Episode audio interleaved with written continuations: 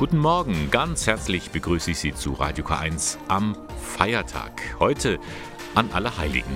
Sie wissen ja, der November ist ein Monat, in dem traditionell die Verbindung zwischen Leben und Tod besonders in den Vordergrund rückt. Viele besuchen die Gräber der Angehörigen auf dem Friedhof und auch die Stimmung an den nebligen Tagen trägt dazu bei, dass das Thema Tod präsenter ist als sonst.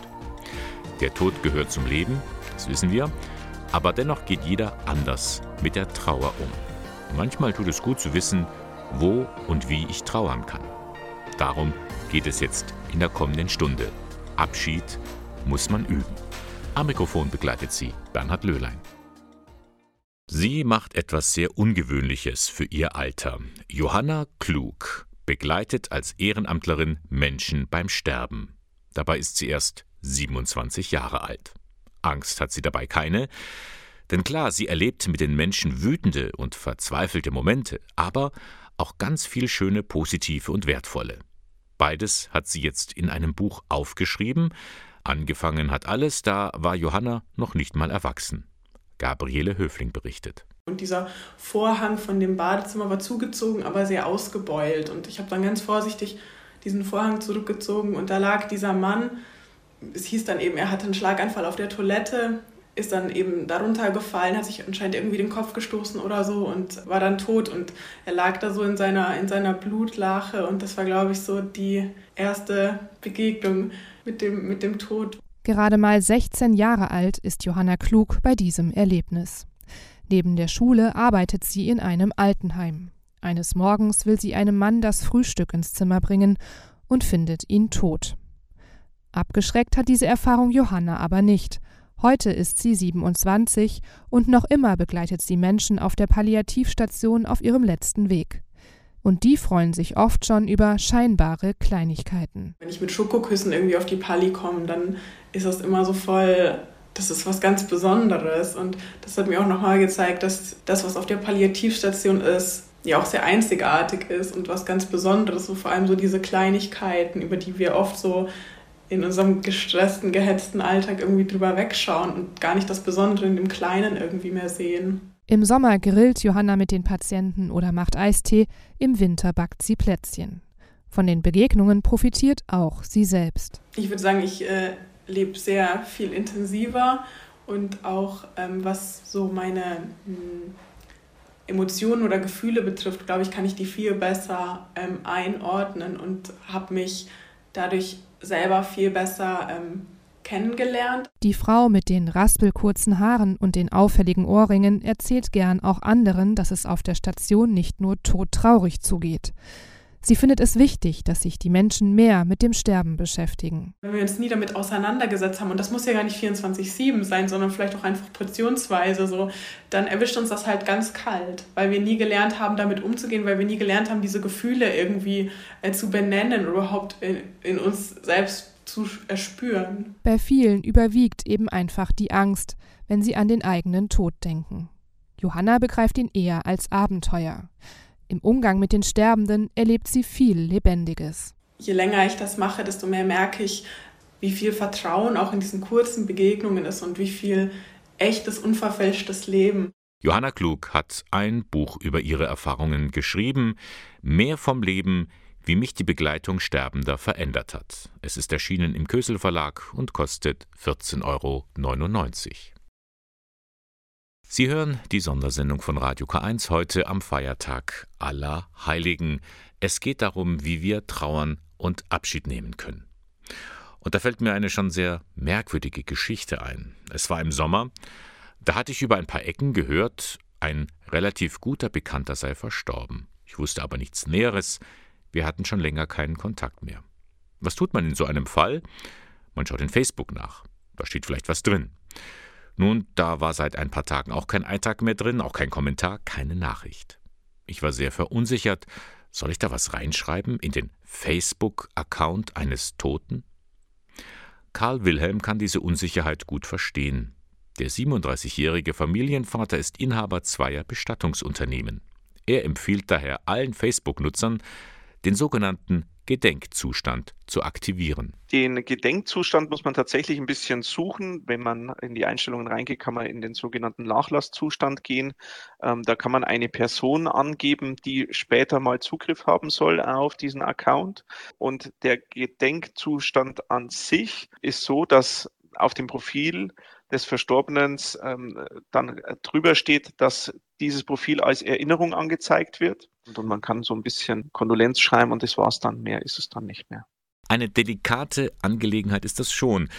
Denn oft ist eine wichtige Frage nicht ganz geklärt. Wem gehört eigentlich mein Facebook-Account? Gerade bei Personen des öffentlichen Lebens ist das eine Streitfrage. Rein rechtlich gesehen ist es ursprünglich mal der, der den Account angelegt hat. Das kann auch eine Agentur sein, das kann eine Institution sein, die den äh, Account für jemanden anlegt.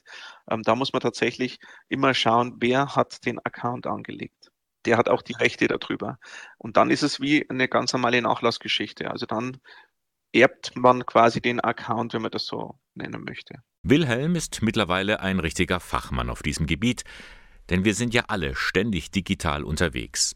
Im Netz hinterlegen wir unendlich viele Spuren, die sind nach dem Tod ja nicht einfach weg. Da haben wir bei uns im Haus ein System, das wir den Angehörigen anbieten können, was unter anderem über 280 Online-Anbieter anschreibt. Dann wird äh, gefragt, existiert für den Verstorbenen ein Konto? Es wird dann auch gleich ermittelt, ob eventuelle Zahlungen offen sind oder ob ich auch ein Guthaben bekomme, wenn das Abo zum Beispiel abläuft. Ich würde mir wünschen, dass viele, viele Bestatterkollegen auf dieses System mit aufspringen und das auch mit ähm, anbieten, weil es hilft ungemein viel dem Angehörigen. Überhaupt hat sich die Trauerkultur in den vergangenen Jahren stark geändert. Ein Ort des Trauerns, den finden wir immer häufiger auch im Internet. Zum Beispiel in Form einer Gedenkseite. Wo die Leute Kondolenzen draufschreiben können, wo sie eine Kerze virtuell anzünden können und äh, wo auch Bilder gesammelt werden, die innerhalb von der Familie dann auch getauscht werden können. Und es ist tatsächlich so, dass das sehr gut angenommen wird und die Leute das auch toll finden, weil die können das dann auch mit WhatsApp teilen. Und es gibt immer irgendwelche Angehörige, die nicht zur Beerdigung zum Beispiel kommen können und haben so die Möglichkeit, ein Teil trotzdem dabei zu sein, indem dass sie Bilder sehen, teilweise wenn wir Videos aufnehmen, dass sie dann die äh, auch anschauen können. Ein Gedanke, an den man sich halt noch gewöhnen muss im Zeitalter der Digitalisierung. Tja, und was hätte ich in dem Beispiel vom Anfang tun sollen? Hätte ich da was eintragen sollen auf der Facebook-Seite eines Verstorbenen?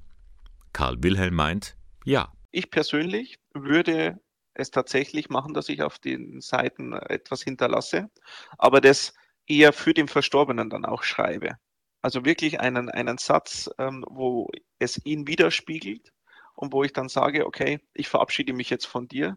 Unser Leben wird immer mehr digitaler und immer mehr vernetzter und deswegen ist es durchaus angebracht, dass man sagt, ich auch auf diesen Weg nehme ich Abschied. Das ist, finde ich, eine ganz schöne Geste.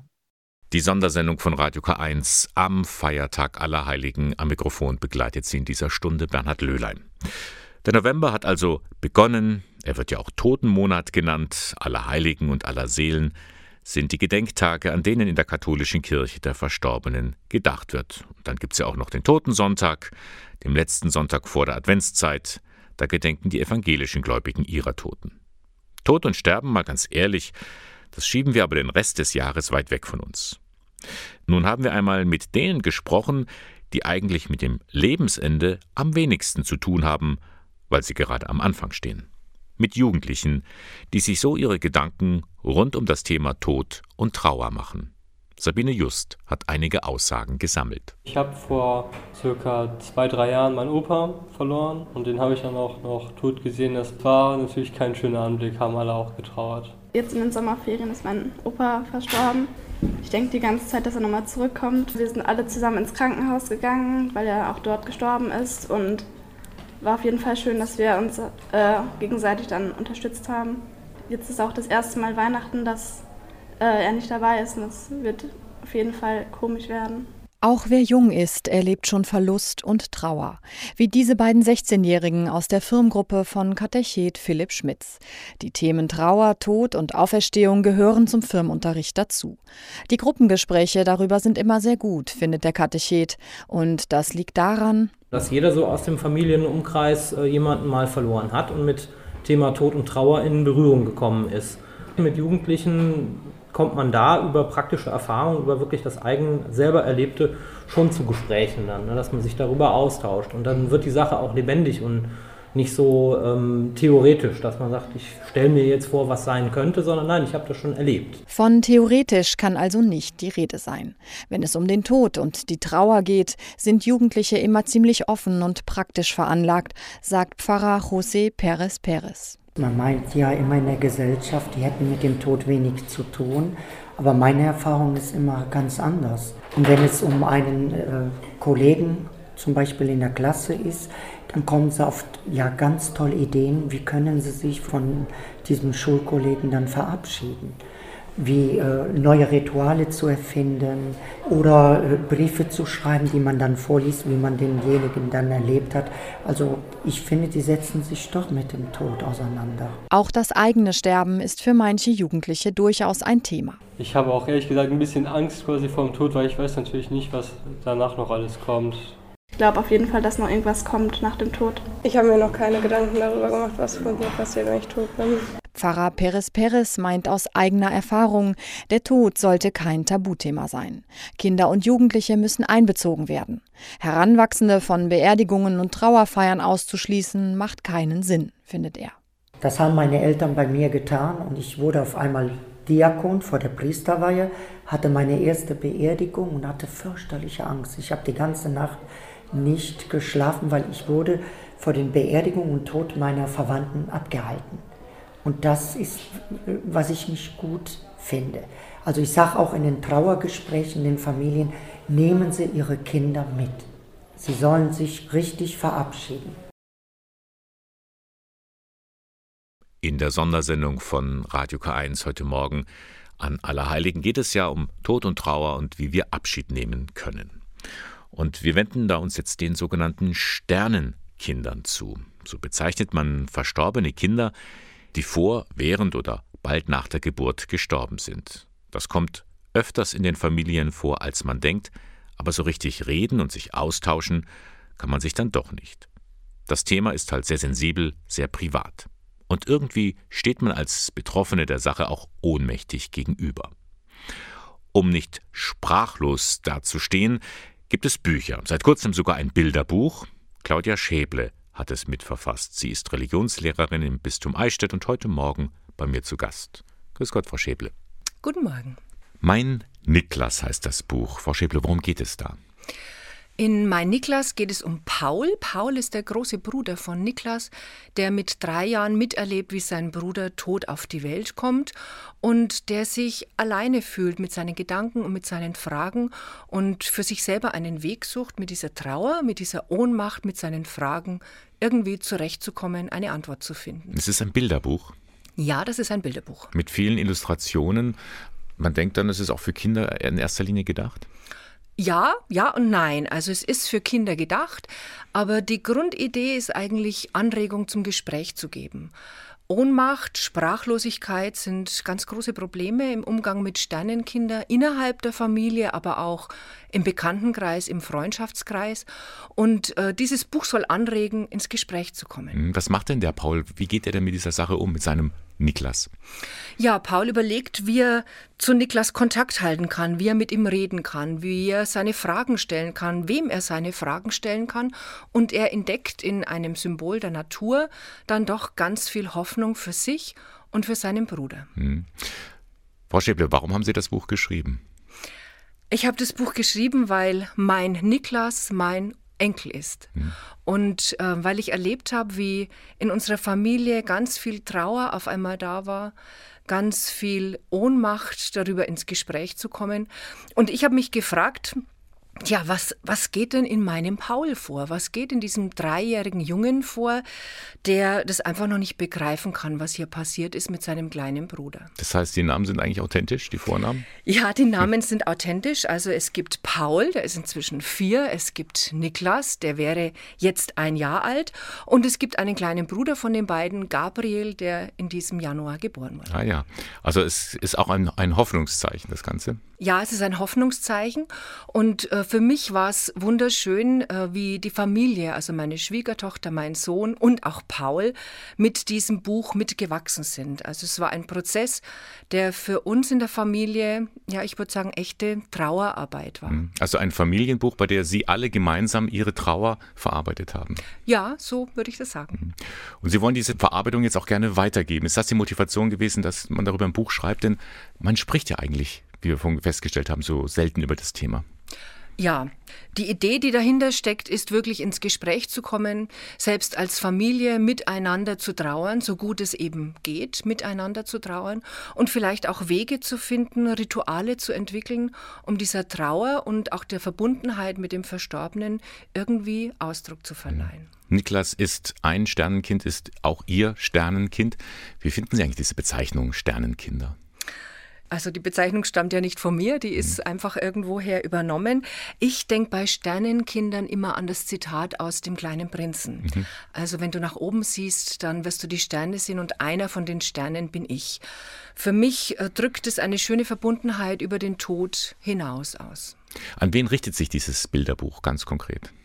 Ganz konkret richtet sich das Bilderbuch natürlich in erster Linie an betroffene Familien, aber wir haben auch Kontakt aufgenommen zu Hebammen, zu Krankenhäusern, zu Menschen, die in der Trauerbegleitung mit Kindern, mit Familien tätig sind, ähm, auch zu Priestern, um dieses Buch anzubieten, ja so als erste Auseinandersetzung, als Impuls äh, mit der eigenen Trauer irgendwie umgehen zu lernen. Mhm. Mein Niklas, ein Buch von Claudia Schäble und Thomas van Vogt. Wer ist Thomas van Vogt? Thomas van Vogt ist ein Kollege von mir aus der Erzdiözese Bamberg, der mit mir diesen Text verfasst hat. Mhm. Und Eugenia Zipf ist die Illustratorin. Ja, da hatten wir großes Glück mit der Eugenia Zipf. Die hat sich auch nochmal ganz intensiv mit den Illustrationen äh, beschäftigt, auch nochmal eigene Ideen mit eingebracht. Und es war so ein Prozess, in dem wir miteinander zu diesem Ergebnis jetzt gekommen sind. Das Buch ist ganz frisch. Also es ist eigentlich, wenn ich es hier in den Händen halte, noch warm, frisch aus der Druckerei gekommen. Ja. Aber Sie haben schon erste Reaktionen erhalten. Ja, wir haben schon erste Reaktionen, schon im Vorfeld äh, von Menschen, die sich damit auskennen, die in der Trauerbegleitung tätig sind, die Kinder begleiten, die trauern und äh, Diplom-Theologen, ganz unterschiedlichen. Ähm, ja, diese Reaktionen haben uns sehr gefreut. Sie sind positiv. Ja, sie sind positiv. sehr gut. Weil äh, die Perspektive von Paul, also von dem Geschwisterkind, eigentlich sehr selten eingenommen wird. Es sind die Kinder, die oft so ein bisschen verloren gehen und vergessen werden in mhm. all der Trauer. Das Buch ist lesens- und sehenswert. Wie kann man es bekommen? Am besten über den Didaktus Verlag in Kempten, denn es ist ein Benefizprojekt. Das heißt, ähm, der Reinerlös äh, geht an das Kinderhospiz in Bamberg und je mehr Zwischenhändler eingeschaltet sind, desto weniger Erlös bleibt. Das wäre schade. Also direkt sich an den Didaktus Verlag wenden. Die haben auch eine eigene Homepage www.didaktus mit C geschrieben, didaktus.com. Das Buch Mein Niklas von Claudia Schäble und Thomas van Pfücht. Vielen Dank, Claudia Schäble, dass Sie uns ein bisschen Einblick gegeben haben in Ihre eigene Situation. Ihnen alles Gute. Sehr gerne, Dankeschön. Heute Nachmittag gehen also wieder ganz viele Menschen auf den Friedhof, besuchen das Grab ihrer Liebsten und dann wird ihnen wahrscheinlich eines auffallen. Die Friedhofskultur ist im Wandel. Während es lange fast nur Erdbestattungen gab, sind heute Urnen oft die erste Wahl. Auch Gräber, die man aufwendig harken und pflegen muss, sind immer seltener. Schließlich ist schon die Beerdigung teuer und viele Menschen wollen den Angehörigen nach dem Tod nicht zur Last fallen. Da wollen wir jetzt nochmal wissen, wie sieht die Zukunft der Friedhöfe aus? Gabriele Höfling hat sich umgehört. Kleine Gräber, Urnen und dann bitteschön, das ist das, was viele Angehörige wünschen, pflegefreies Grab. Und das in der Tat äh, hat dann Auswirkungen auf die konkrete Gestalt des Friedhofs. Sagt der Theologe Rupert Scheule. Und in der Tat, auf vielen Friedhöfen in Deutschland gibt es freie Flächen. Eine Folge davon, dass immer weniger Menschen eine Erdbestattung wünschen und immer mehr eine Urne. Auch der Einfluss von Kirche und Glaube sinkt, sagt Soziologe Matthias Meitzler. Das Sakrale an sich, das, was man eben über viele, viele Jahrzehnte und Jahrhunderte auf den Friedhöfen hatte, das verschwindet nicht ganz, aber es geht eben zurück, weil es eben nur noch ein Konzept unter mehreren ist. Und damit muss man sich wohl auch abfinden. Neben Seelsorgern gestalten jetzt auch freie Trauerredner Beerdigungen. Und neben Grabsteinen mit Kreuzen gibt es auch Gräber ohne christliche Symbole. Eine große Herausforderung vor allem für die Kirchen. Theologe Scheule. Also ich glaube schon, dass wir als mh, mm, Kirche den Friedhof neu entdecken müssen. Die Kirchen müssen entdecken, dass der Friedhof ein hochkommunikativer Ort ist und ähm, äh, dass man, wenn man überhaupt mit Menschen ins Gespräch kommen will, dass der Friedhof ein Raum ist, auf dem das gelingen kann. So könnte es zum Beispiel Trauercafés geben, schlägt Scheule vor. Und auch für Priester und Laienseelsorger hat er eine Idee. Gehen Sie einfach mal also, auf einen Friedhof und machen Sie sich irgendwie kenntlich als Seelsorger durch ein Kreuz oder eine Armbinde oder was auch immer. Und Sie werden mit nahezu jedem ins Gespräch kommen. Das ist zumindest meine Erfahrung. Und Sie werden äh, alles über sein Leben erfahren, also mehr jedenfalls als bei Aldi und Lidl. Und das ist etwas, was die Kirche als Chance sehen sollte. Nicht wenige finden, dass es in Deutschland zu viele Vorschriften rund um Bestattungen gibt, etwa den sogenannten Friedhofszwang. In manch anderen Ländern wie den Niederlanden oder der Schweiz gibt es den so nicht. Die Urne der Angehörigen kann auch einfach zu Hause aufgestellt werden. Theologe Scheule findet das aber gar nicht gut. Ich glaube, dass es sozusagen äh, ähm, Räume geben sollte, die reserviert sind für Trauer und dass die in ähm, erreichbar sind in Städten, dass nicht die Privatisierung nochmal so weit gedreht wird, dass wir jetzt die Urne der Oma ins Regal stellen. Und das war sie, die Sondersendung von Radio K1 heute an Allerheiligen. Abschied muss man üben, Tod und Trauer in unserer Zeit. Wir haben ein bisschen nachgefragt. Das können Sie alles nochmal in Ruhe nachhören im Internet unter www.radiok1.de. Moderation und Redaktion der Sendung Bernhard Löhlein. K1 finden Sie in Eichstätt in der Luitpoldstraße 2. Wir hören uns dann wieder nächsten Sonntag. Bis dann, eine gute Woche.